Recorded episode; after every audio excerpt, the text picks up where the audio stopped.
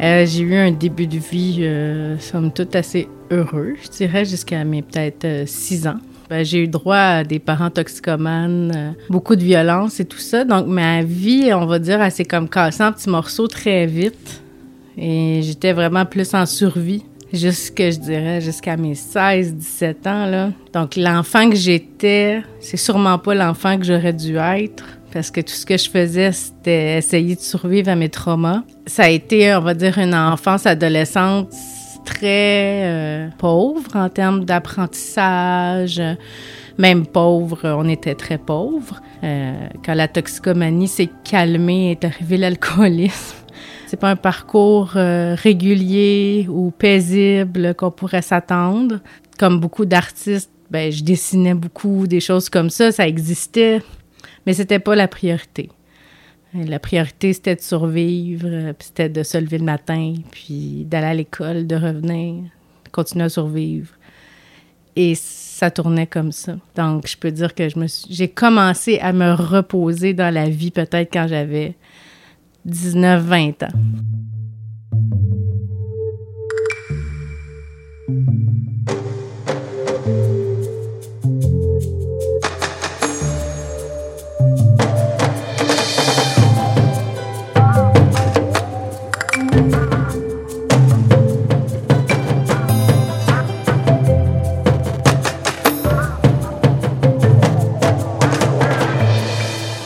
Écoutez Sous la fibre, le podcast qui donne la parole aux artistes visuels.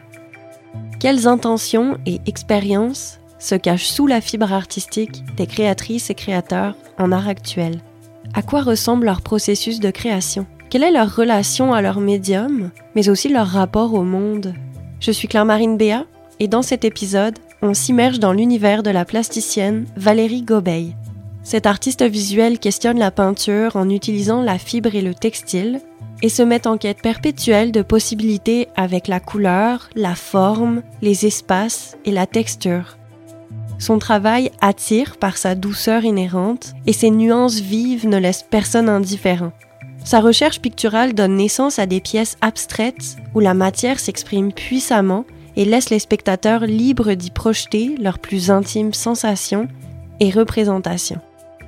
Valérie Gobeil retrace pour nous son parcours, sa démarche artistique audacieuse qui mélange intuition et rigueur, et elle nous ouvre les portes de son atelier.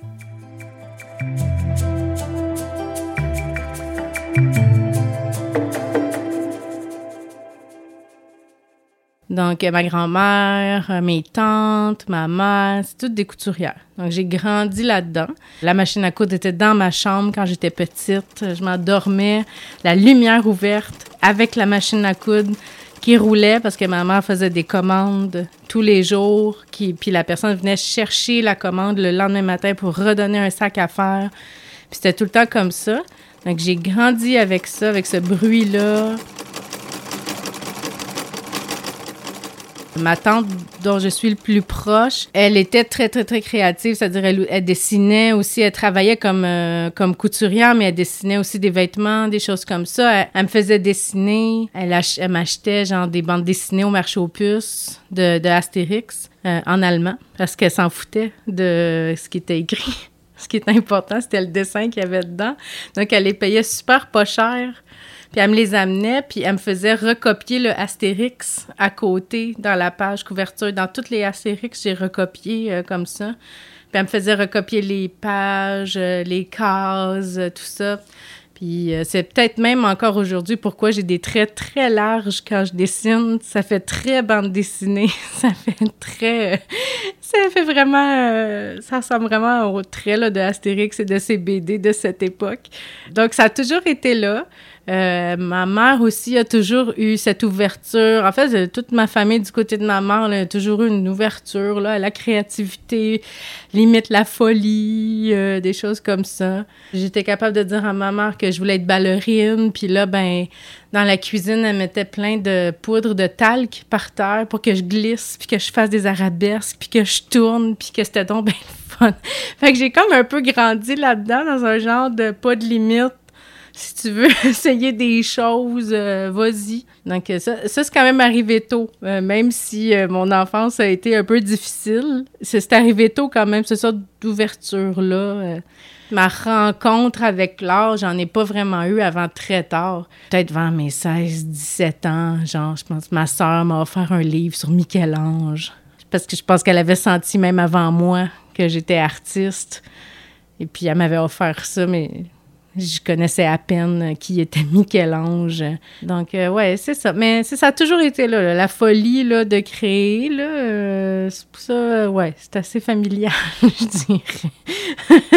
à la fin du secondaire, Valérie est convaincue qu'elle sera comédienne et elle s'inscrit en théâtre au Conservatoire La Salle. Finalement, ses traumatismes la rattrapent et s'ensuit alors une période de vide. La vie lui demande d'affronter certaines épreuves. Puis, par un concours de circonstances inattendues, l'art visuel débarque dans sa vie.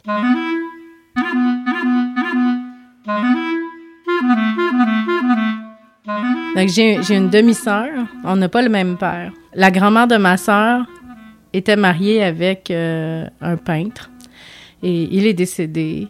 Et en fait, il y avait tous ces trucs d'atelier. Et le père de ma sœur a cru bon de tout m'offrir, en fait, le fond d'atelier. Là, je me suis retrouvée avec des peintures à l'huile, la peinture à l'huile, des tableaux, des palettes, un chevalet, des plumes. Euh, j'avais jamais été en contact avec ça. Mais bon, encore une fois, ils ont eu l'instinct pour moi de m'offrir ça. C'est ça, là, je devais avoir 19, 20 ans, là. Je me suis retrouvée avec ce kit de peinture chez moi, à découvrir ça, à essayer de faire de la peinture à l'huile sans nécessairement savoir c'était quoi. Euh, il y avait des livres aussi, des livres d'apprentissage, comment faire la peinture à l'huile, l'aquarelle, tout ça.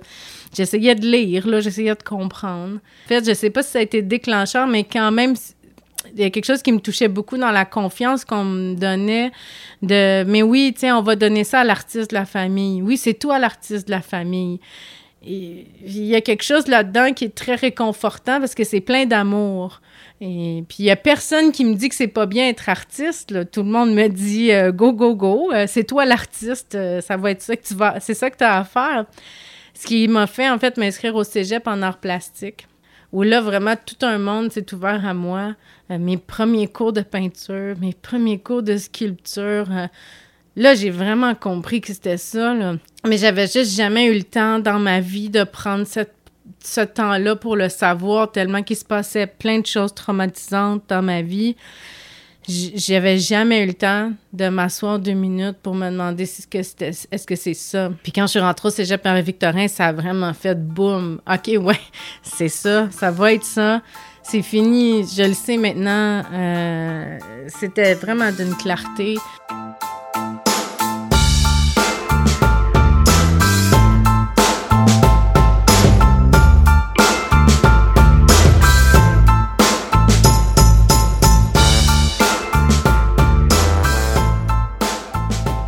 Premier cours de peinture avec euh, ma première prof de peinture avec qui je suis encore en contact aujourd'hui, qui m'a vraiment donné l'amour de la couleur, qui m'a fait comprendre comment c'était riche, qui m'a fait comprendre comment c'était beau, puis aussi comme comment tu peux en faire plein de choses. C'est ça, ça l'a ancré bien des choses en moi.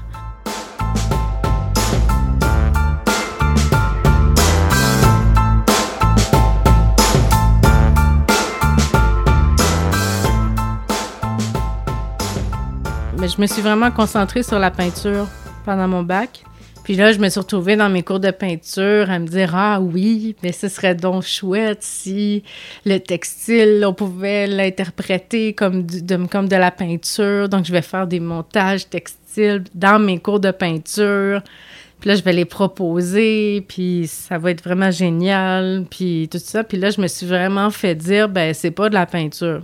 Puis là, j'ai fait, oui, mais parlez, je veux, que vous m'en parlez comme si c'était de la peinture. Et puis ça a été vraiment catégorique. Non, c'est pas de la peinture, je peux pas t'évaluer là-dessus. Alors, ce prof-là, euh, je sais pas à quel point il sait comment ça a été déboussolant, limite blessant de recevoir ça. Euh, mais tout de suite après, je partais à Marseille, en fait. Donc, je suis partie à Marseille, je suis arrivée dans le sud de la France où les professeurs s'occupent zéro de leurs étudiants, où la vie est belle, le soleil est beau, les calanques euh, sont chaudes, euh, voilà. Donc, tu te fais dire, euh, bah, faites de l'or si ça vous tente, sinon, profitez-en là. Là, je me suis retrouvée comme ça, puis comme j'avais commencé avec le textile, ben j'ai poursuivi parce que vu qu'on s'occupait pas de moi, pas grave, en fait, ce que j'allais faire. Donc, j'ai super exploré le textile. J'ai fait des gros tableaux de textile. J'ai fait ma première performance avec du textile à Marseille. là, il se passait vraiment quelque chose, mais c'est surtout la liberté qu'on me donnait qui me permettait de continuer d'explorer ça. Je sais pas si j'étais demeurée dans la contrainte de la peinture si c'était arrivé.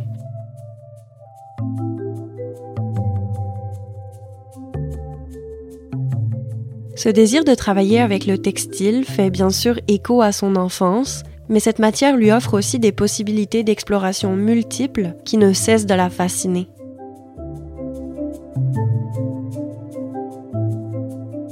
Ben déjà, euh, comme j'en ai parlé, ben, je suis née dedans. Hein. donc, c'est une matière que je connais très bien euh, du ressenti, de tous les ressentis, hein, visuel, même auditif, le bruit du satin. je, connais ces bruits-là, je connais ces choses-là. Dès le début de mon bac, comme j'ai senti que c'était vraiment ça que je voulais faire dans la vie, c'était vraiment important pour moi de faire un ménage. Fait que j'ai sacré le chum là, j'ai tout sacré là vraiment comme un ménage en me disant Toi, tu fais pas partie du plan. Ça, ça fait pas partie du plan. Puis je voulais garder juste ce qui faisait partie du plan. Puis je me suis retrouvée à habiter dans le même immeuble que ma mère. Fait que ce qui se passait, c'est que moi, j'allais à mes cours de peinture à l'UQAM. Là, je revenais, là, je faisais de la peinture chez moi, j'avais mon petit appartement. Puis je montais voir ma mère, qui, elle, faisait de la couture. Et là, à l'époque, elle faisait de la couture pour les écoles primaires, pour des écoles, en tout cas. Puis là, elle avait plein de tissus vraiment colorés, limite quétaine, des petits chiens, puis des petits chats, puis des affaires de même. Fait que moi, j'étais là, j'étais dans cet entre-deux-là, c'est-à-dire que quand je montais l'escalier pour aller voir ma mère, ben j'allais voir le textile qui se faisait. Quand je redescendais, je retournais à la peinture. Le langage, ça se parlait. Je revenais de chez ma mère, ben je faisais de la peinture autrement parce que j'avais vu ce qu'elle faisait. Puis quand je montais voir ma mère, ben j'y disais des choses en textile qu'elle pouvait peut-être essayer de faire parce que je venais de faire de la peinture. Puis tout ça se parlait de façon très organique, très naturelle. Maman descendait voir ma peinture. Elle avait un discours tout aussi intéressant à avoir euh, que quand elle me parlait de son textile. Fait que ça s'est fait vraiment naturellement qu'à un moment donné, ben c'est comme devenu obligé. J'étais arrivée à l'école avec de la peinture puis du textile. Puis je me suis demandé qu'est-ce que je pouvais faire avec ça. Malheureusement, j'étais peut-être pas dans le bon cours. Mais il fallait que ça se passe. Puis ça s'est passé. Puis c'est comme ça que c'est arrivé. Puis il y a eu une certaine libération aussi, un petit peu comme quand j'ai commencé à étudier en art, un, genre d'illumination de Ah oui, c'est ça, ça va être ça ma matière, ça va être par là que ça va se passer. Je sais pas comment, mais ça va se passer comme ça. C'est même pas subtilement, c'est vraiment naturellement. Elle en parle comme d'une parenthèse dans sa vie, mais Valérie Gobeil poursuit à la maîtrise en performance artistique.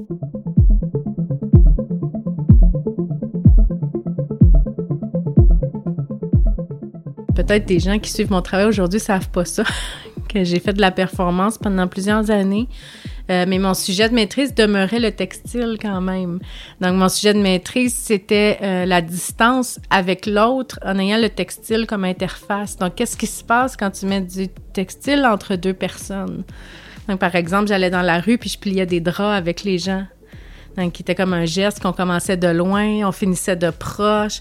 Il fallait qu'on communique pour savoir de quel bord on plie, euh, tout ça c'était le genre d'action que j'allais poser euh, à l'extérieur euh, et j'incluais toujours l'autre dans mon travail. C'était très, très, très important pour moi. Je n'étais pas euh, le centre d'attention de mes performances, un petit peu comme aujourd'hui avec mes œuvres. Je parle pas de moi dans mes œuvres. Et c'est le même type de langage que j'établis aujourd'hui avec mon travail qui se passait à l'époque avec la performance. La performance, j'en fais plus aujourd'hui, mais elle, elle a nourri ça euh, cette distance-là que je prends avec moi, mon travail, et lorsque je montre mon travail aussi, de me distancier de ça.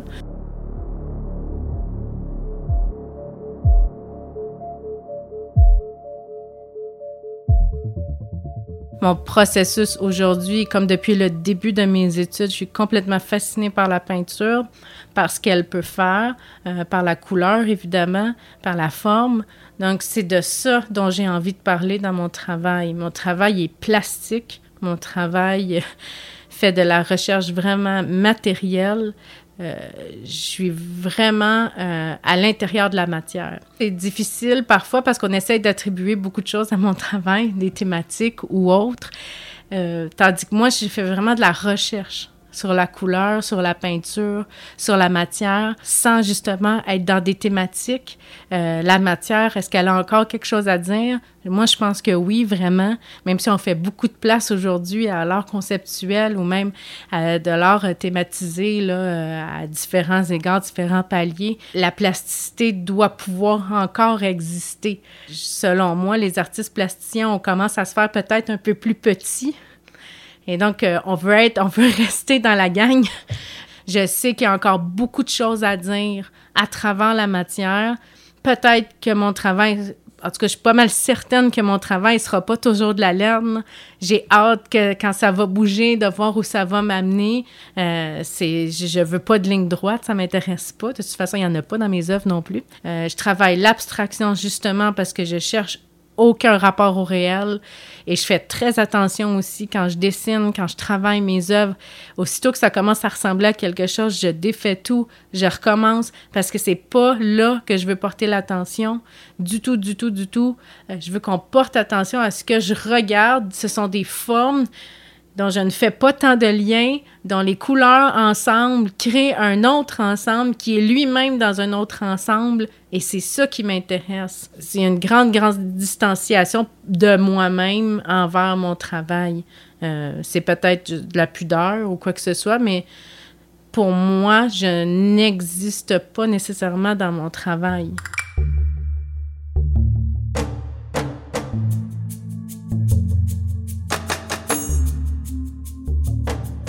Si vous n'avez jamais aperçu les œuvres de Valérie, je vous invite dès maintenant à jeter un coup d'œil à son site web ou son compte Instagram. Comme elle vient de le mentionner, c'est en effet la laine qui possède la place centrale dans son travail depuis quelques années, et c'est grâce à cette matière qu'elle engendre de grandes pièces bariolées complètement fascinantes. Pour créer ces écosystèmes singuliers, l'artiste utilise essentiellement la technique du touffetage. Elle va nous en dire plus dans quelques instants.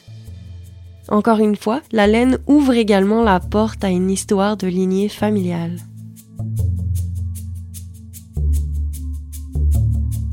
En fait, ma grand-mère tricotait énormément et je fais partie quand même de ces petits-enfants dont la grand-mère euh, commençait un crochet, te le donnait, tu le continuais jusqu'à temps que tu sois tanné, elle te le défaisait, puis elle te le refaisait le lendemain. Mais ma grand-mère faisait surtout euh, des robes pour des poupées style Barbie pour des mariages italiens. Alors, c'était d'un kitsch euh, inouï. Et les robes étaient immensissimes. Donc, il faut s'imaginer comme euh, une poupée Barbie, mais avec une robe qui fait comme 3 mètres de long. C'était incroyable. C'était incroyable. Elle faisait des trucs incroyables. Donc, la laine, je l'ai vue, là, je l'ai vue folle en tabarnouche. Ma grand-mère, elle faisait pas de mitaine, là, elle faisait pas de bas. Elle faisait des robes pour des poupées Barbie extravagante. Je veux dire, euh, non, ça, ça peut pas tomber de nulle part. Donc, la laine, oui, elle a quand même, elle était là comme ça, mais je dirais que c'est plus, euh, pour moi, dans mes recherches de matière avec les années, en fait, euh, j'ai continué à faire de la recherche sur qu'est-ce que ça pourrait être le textile. Ah, là, j'ai commencé à me dire, ah oui, mais dans le fond, je m'intéresse peut-être juste à la fibre qui est pas encore tissé. Fait que je reculais, je reculais, je reculais. C'est ça, en France, je suis même allée jusqu'à avoir une toison de mouton, faire de A à Z, tout faire, filer la laine, teindre la laine avec des plantes, tout ça, pour vraiment comprendre le processus de cette matière-là qui est vraiment sensible. Euh, donc, c'est ça. Donc, la laine est arrivée petit à petit et mes espaces de travail ont aussi rapetissé j'ai habité à Paris, on habitait dans un 26 mètres carrés. Pour les Québécois, ça fait genre un micro 1,5. Là. C'est minuscule. Mais là, moi, il faut que je fasse de l'or, là. Mais ça peut pas être gros, même si je voudrais. Tu sais, là, même si je veux, là, ça peut pas être gros, là. Donc, euh, là, j'ai commencé à faire petit sur du papier, des collages de tissu, tranquillement. Ah, qu'est-ce qui existe d'autre comme technique qui prend pas tant de place? Ah, mais ça, ah, mais ça, ah, mais peut-être le point de croix, ah, mais peut-être la broderie. Puis là, j'ai commencé à vraiment m'intéresser au fil. Au fil tout court. Vraiment, juste au brin. Puis là, j'ai découvert tout un monde. Je suis revenue au Québec, fait ma maîtrise en performance. Il y a eu à peine quelques travaux plastiques qui se sont passés pendant cette performance-là. Après ça, ça fait comme un, comme un ressort. Donc, le ressort a rebondi. Il m'a dit Hey là, euh, tu travaillais pas ça fibre, là? On pourrait continuer. Et là, j'ai commencé à m'apercevoir qu'il existe vraiment plusieurs techniques partout dans le monde qui utilisent un crochet, une aiguille euh, et tout ça. J'ai fini par tomber sur cette technique de broderie qui s'appelle l'aiguille creuse, qui vient du Moyen-Orient. Et que là, je trouvais ça vraiment intéressant comme technique parce que c'était qu'un brin qui faisait tout le motif. Plus on fait de la recherche, plus on apprend des choses. Je me suis aperçue en fait que les aiguilles pouvaient grossir, grossir, grossir jusqu'à pouvoir accepter de la laine. Et là, j'ai fait Oh, attends, là, ça veut dire que je pourrais faire des plus grosses œuvres. Parce que là, parti à faire ça au petit fil, je me voyais pas faire de l'art monumental. Mais comme ça m'intéresse beaucoup de faire des grandes pièces, il fallait que je trouve le moyen de le faire. Et c'est ça. Puis là, ben, en fait, c'est vraiment euh, ben, de fil en aiguille. C'est vraiment l'expression à dire ici que, que, que c'est ça que j'ai fini par développer puis à comprendre qu'il existait des outils pour finalement arriver à comprendre que ça s'est même automatisé, qu'il y a même des pistolets électriques qui peuvent faire ça puis que c'est donc merveilleux et tout ça. Mais là, quand j'ai découvert le pistolet à touffeter, accompagné de toutes les autres aiguilles creuses que j'avais amassées au cours des années, là, ça commençait à faire du sens pour pouvoir donner des œuvres riches qui soulevaient des questions de texture, de relief, de bas-relief, euh, de cadre, de pas de cadre, hein, parce que mes œuvres sont, ils ont des formes, ils sont pas rectangulaires, parce que le fini demeure assez plat, comme de la peinture, mais ça n'en est pas. Mais ça, pose, mais ça pose des questions là-dessus. Donc, ça répondait vraiment à beaucoup de critères. Donc, euh, genre, ma liste était complètement cochée, là. Donc, c'est pour ça que j'ai vraiment décidé de toute mon énergie là-dessus. Euh, j'ai eu raison. Euh, ça a vraiment fait naître quelque chose de nouveau dans ma pratique. Et là, ça fait plusieurs années que je travaille cette technique-là, ce que je trouve vraiment fascinant et stimulant.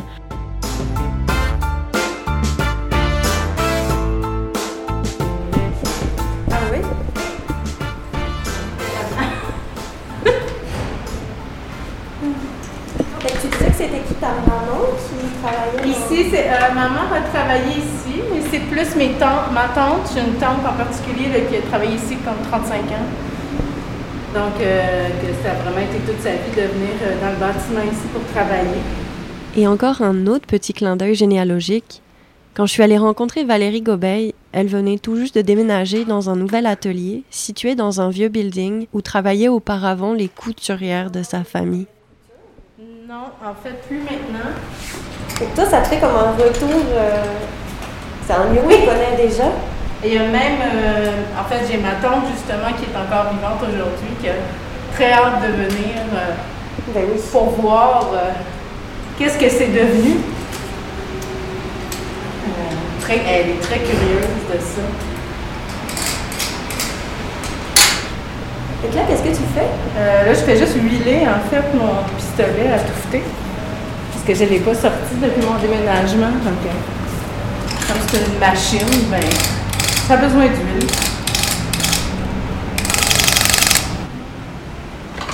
Je trouve ça, même si tu n'en as pas beaucoup, je trouve ça tellement le fun de voir tes œuvres en vrai. Ouais, c'est mes derniers petits morceaux là, que j'ai fait. Euh, un pistolet qui finit en en loupe comme ça, en boucle, en bouclette. Puis l'autre pistolet, il coupe la laine au fur et à mesure pour donner plus un effet. Euh, ben là, si on veut aller dans l'utilitaire tapis, là, mais euh, ici, tu as les deux, euh, les deux pistolets, là, ce qu'ils font. Et ça, c'est des aiguilles manuelles parce que je peux pas avoir. Oui, c'est ça. C'est pour ça que je dis vraiment pas que mon pistolet, là. Ce n'est qu'une partie de. C'est un outil, euh, oui. Oui, c'est un outil parmi tant d'autres. Alors là, c'est assez simple, là. Donc, euh, fait que piquer.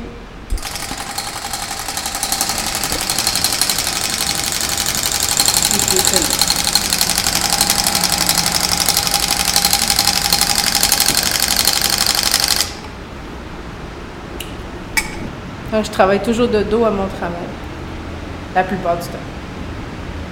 Ça, je pense que je l'avais lu, ça doit être quand même spécial de ne pas voir le, le vrai ben, résultat, entre guillemets. Oui, parce que oui et non, on s'y fait, mais c'est une belle surprise aussi. Euh, c'est surtout en termes de volume, en fait, que je, perds. Donc, euh, ça fait une ligne euh, droite, fine au début. Quand je vais voir de l'autre côté, j'ai pas pensé nécessairement à l'ampleur que ça prendrait en termes de boucles, ni à la séparation entre les boucles, des choses comme ça. Ah oui, c'est vrai que c'est différent quand on le regarde de l'autre côté. Oui, c'est ça. Ben, la texture, c'est complètement autre chose. Puis ça remplit l'espace différemment. L'atelier est brillant parce qu'il est vraiment situé à côté de l'autoroute. Mais malgré le bruit du trafic qui fait parfois vibrer les fenêtres, on se sent vraiment à l'aise dans ce grand espace qui rassemble des centaines de pelotes de laine aux coloris différents. J'y découvre des pièces qui se dévoilent à peine et des superpositions de couleurs, la preuve que les choses se passent. Valérie me montre aussi les nombreuses aiguilles qu'elle a amassées lors de ses recherches sur le textile et ses transformations potentielles. Je les collectionne vraiment, les anciennes, les nouvelles. Je suis vraiment fascinée par tout ce qui existe par rapport à cette technique-là. Puis euh, ce qui est drôle, c'est ça, c'est que c'est tout le, le même point de départ. Une aiguille creuse avec un trou. C'est tout. Puis partout dans le monde, on l'a interprété de différentes façons c'est vraiment fascinant. J'adore ça. Donc c'est ça, j'en ai euh, de partout dans le monde en fait. Je ne peux pas m'arrêter.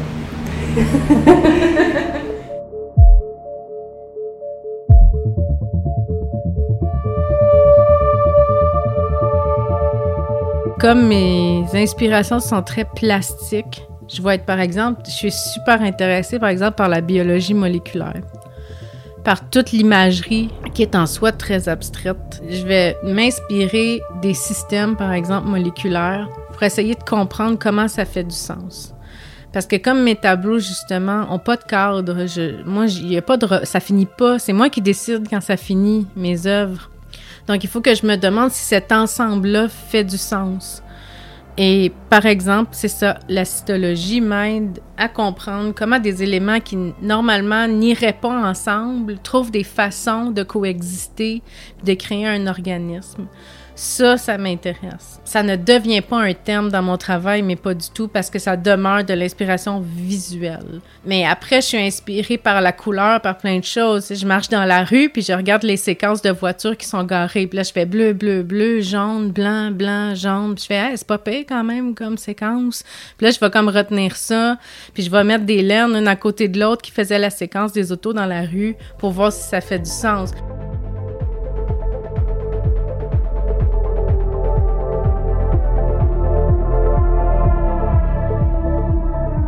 Dans le monde diplomatique, ils ont utilisé une de mes œuvres pour parler du génome humain. Mais j'ai dit, ah, c'est drôle qu'ils aient choisi ça. Euh, cette œuvre-là, en plus, ça s'appelait Incubation.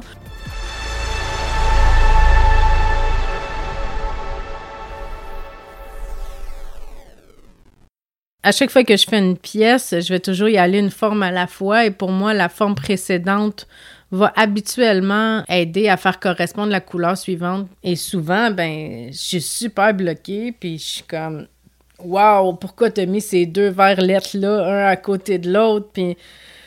Puis là, je suis comme, ben, c'est parce qu'il y a une solution. S'ils sont là, là s'ils existent, c'est parce qu'il y a une solution. Puis là, là, là, je peux me casser la tête longtemps, là, avant de trouver la couleur qui va faire en sorte que tout ça va faire du sens. Puis comme je disais, que tout ça va créer un organisme qui se tient. Même des fois, je crois que j'ai terminé, puis je vais aller rajouter juste une petite, petite forme pour ressentir cet équilibre-là, pour ressentir ça.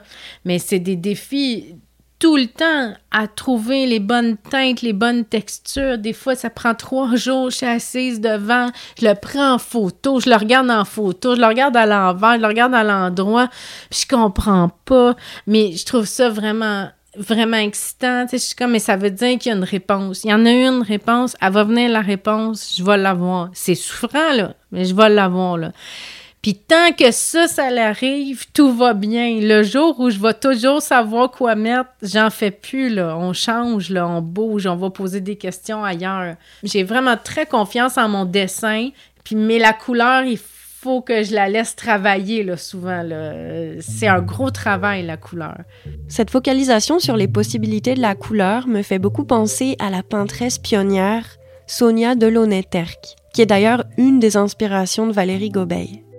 Il y a dans leurs deux démarches cette même curiosité à la fois très cartésienne, voire scientifique, mais empreinte de ressenti envers les couleurs et les formes dans lesquelles celles-ci s'inscrivent. Un autre point commun entre les pièces en laine de Valérie et les peintures de Delaunay-Terck, c'est l'abstraction.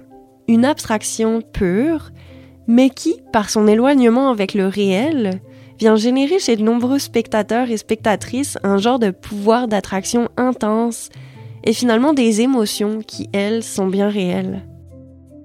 Je me permets une autre digression, mais l'autre jour, mon intérêt s'est porté sur les personnes qui vivent avec de la synesthésie. Ça signifie qu'elles ont la capacité de ressentir les couleurs plus viscéralement que la moyenne. Par exemple, certains synesthètes peuvent associer un son à une couleur ou une émotion à une couleur. C'est un liage sensoriel inhabituel qui s'exprime différemment selon les personnes qui le vivent. Bon, je pense vraiment pas faire partie de cette catégorie de personnes, mais lorsque je prends le temps de communier avec une œuvre de Valérie, j'ai comme l'impression que mes ressentis et représentations se tissent d'une façon plus profonde encore, comme si les couleurs et les formes m'entraînaient dans un espace plus creux encore que le tangible. Et vous, ça suscite quoi chez vous? Prenez un temps pour vous poser la question.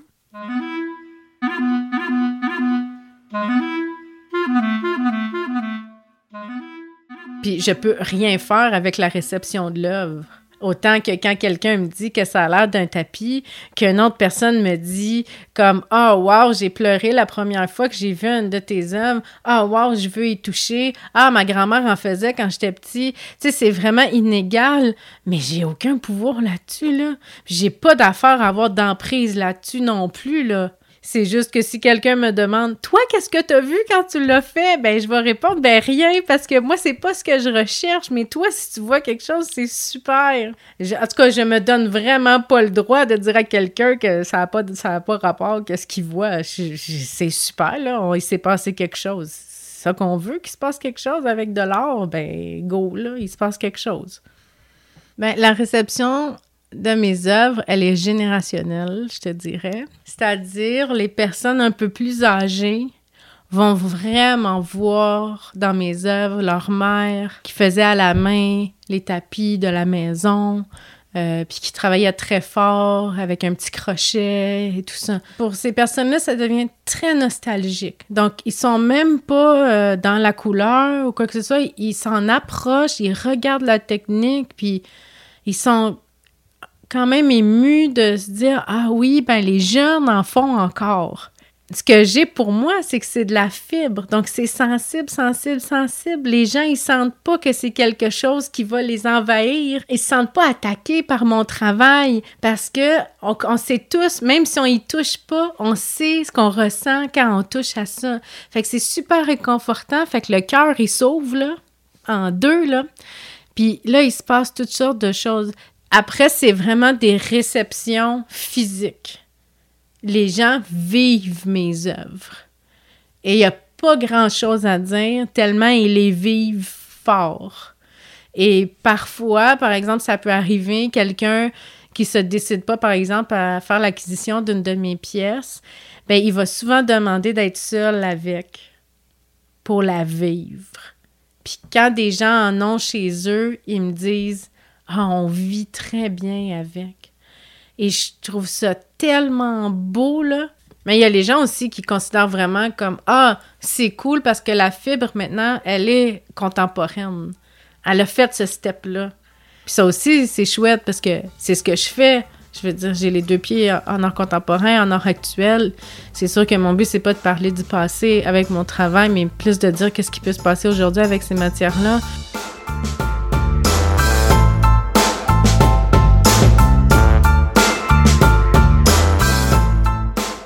Je trouve que l'approche artistique de Valérie Gobeil, c'est vraiment un doux mélange d'intuition, de créativité sans limite et de rigueur scientifique, d'accumulation de connaissances sur la matière et ses qualités. À la façon d'une chercheuse, le résultat de ces découvertes picturales sont mises au service du public. Elles sont destinées à circuler, exister et s'épanouir avec autonomie une fois sorties de son atelier.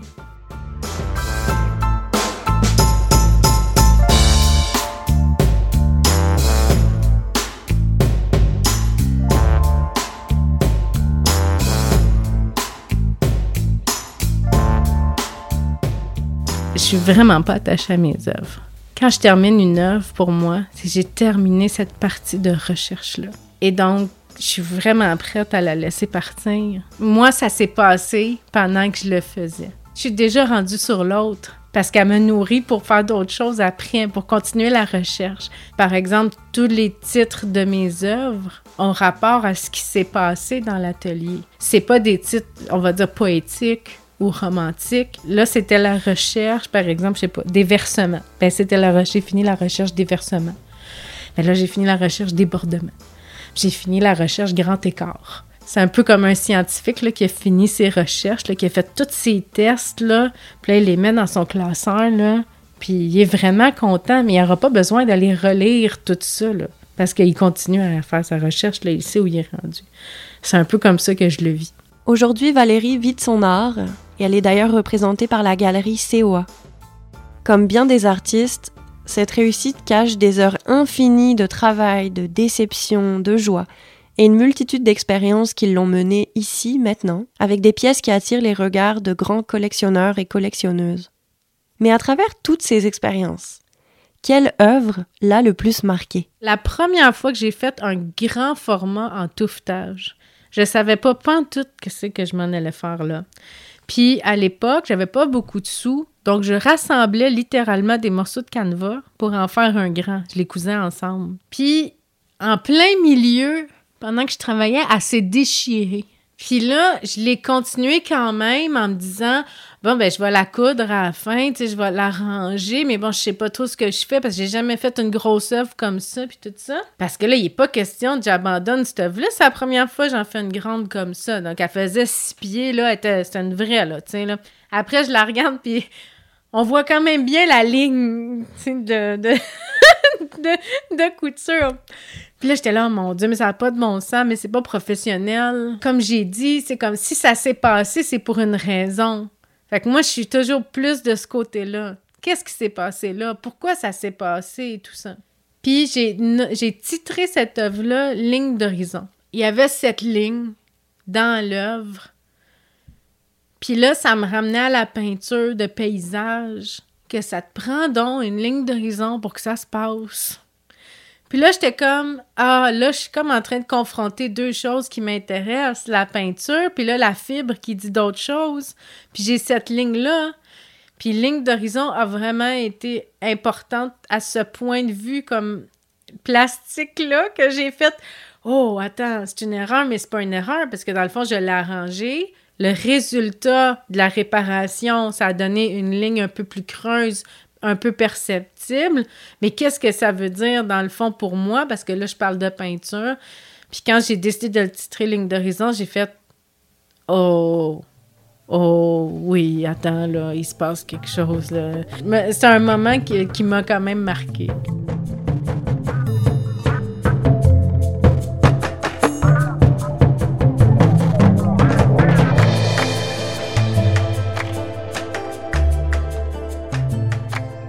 Des conseils, c'est difficile parce que s'il y a bien un endroit où tout le monde fait son chemin, c'est en art visuel. Euh, par contre, ça demeure un, système ou des systèmes. C'est multisystème, je pense. Après, on est en 2022. Fait que les réseaux sociaux, c'est important pour vrai. Euh, moi, plein d'opportunités dans ma carrière des dernières années, là, ils se sont passés grâce aux réseaux sociaux parce que je parle de mon travail, parce que je le montre, parce que je dis ce que je fais, parce que je vais voir d'autres artistes qui font des choses similaires à ce que je fais, puis je leur en parle à eux aussi, puis je crée des opportunités. Puis sans blague, c'est vraiment un outil assez incontournable aujourd'hui pour se faire voir parce que oui, tu peux envoyer tes CV dans des galeries puis tout ça, mais si tu te fais voir là, puis si ton travail mérite d'être vu là, je dis pas que ça arrive à tout le monde là, il y en a plein là que leur travail mérite d'être vu puis que Colin ils ont pas cette chance là puis c'est d'une tristesse infinie. Mais si tu pousses puis tu pousses, c'est sûr que tu vas te donner plus de chance. Moi, j'ai débloqué plein d'expos grâce aux réseaux sociaux. Puis c'est pas parce que je suis euh, super extrovertie, là, je le suis pas tout là. Mais j'ai appris qu'il fallait que je monte mon travail de façon professionnelle, régulière, pour que, ah ben de temps en temps, il y a une voix un petit peu plus forte qui décide d'aimer mon travail puis d'en parler. Puis là, ben ça, ça vaut de l'or. Montrez-vous. Faut qu'on vous voit, là. Parce que sinon, ben oui, tu vas attendre longtemps. Ça se peut que tu attendes quand même, mais là, si en plus on t'a vu, ben, tu t'es ouvert des portes de plus.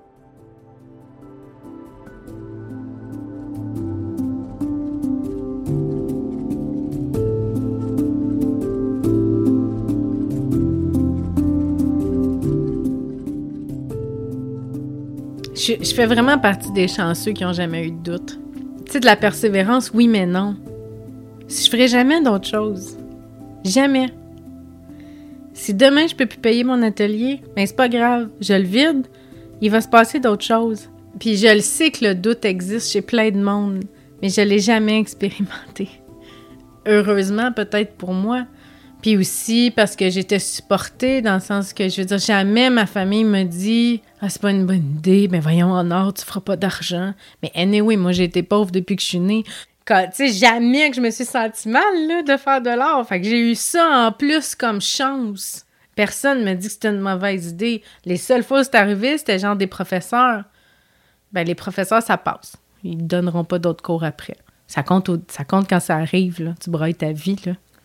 Mais ça compte, là, ça compte plus la session d'après. J'étais full chanceuse. J'ai eu des amoureux qui acceptaient que j'étais artiste. J'ai vraiment, là, j'ai été bénie, là. Ça, par exemple. J'ai pas été bénie pour mon enfance, là, mais j'ai été bénie pour la suite. Là. Ouais, j'étais vraiment chanceuse. Je peux pas dire que je travaille pas, par exemple. Je travaille en tabarnouche pour que ça arrive. Je dors très bien le soir.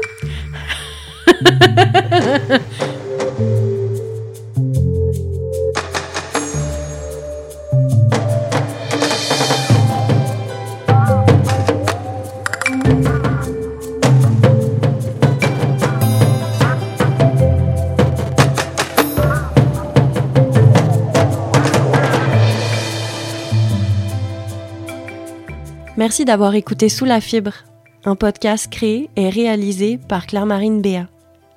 Les musiques originales sont de Juliette Béat et Yvan Vendray. Les musiques additionnelles sont toutes sous licence libre de droit et les détails se trouvent dans la description de l'épisode. Je tiens à remercier Valérie Gobeil pour sa générosité et je vous invite fortement à suivre son travail sur les réseaux sociaux. N'hésitez pas non plus à encourager Sous la fibre sur Instagram et Facebook. Si vous avez aimé cet épisode, vous pouvez mettre une bonne note au balado sur les plateformes d'écoute et surtout, parlez-en autour de vous. C'est vraiment la plus belle façon de faire rayonner la voix des artistes à qui je cède la parole. Merci encore et à très vite.